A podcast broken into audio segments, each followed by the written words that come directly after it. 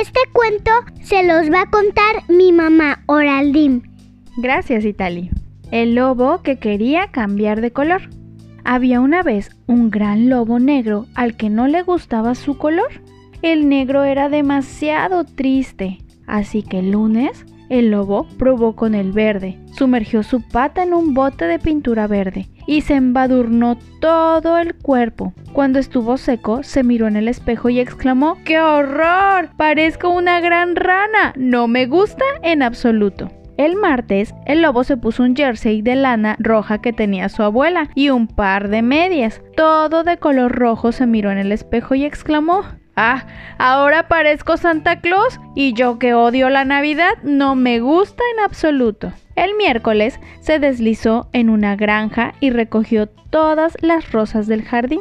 Luego se cubrió el cuerpo con los pétalos de las flores. Todo de color rosa se miró en el espejo y exclamó ¡Qué asco! Me veo como una princesita. Esto no me gusta en absoluto. El jueves, el lobo se sumergió en un baño de agua helada. Hacía tanto frío que salió todo azul de la bañera. Sus dientes castañaban de frío. Se miró en el espejo y dijo, qué fría el azul me da muy, muy mal aspecto.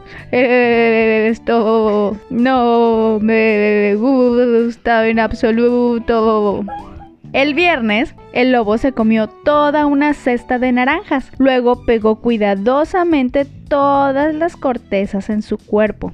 Cuando terminó, se miró en el espejo y exclamó, ¡Qué horror! Parezco una zanahoria gigante y de lejos me veo como un zorro. Esto no me gusta en absoluto. El sábado, el lobo se revolcó en un gran charco de barro, todo de color marrón. Miró en el espejo y suspiró. Oh, ya no me parezco a nada y me pica y huelo mal. Esto no me gusta en absoluto.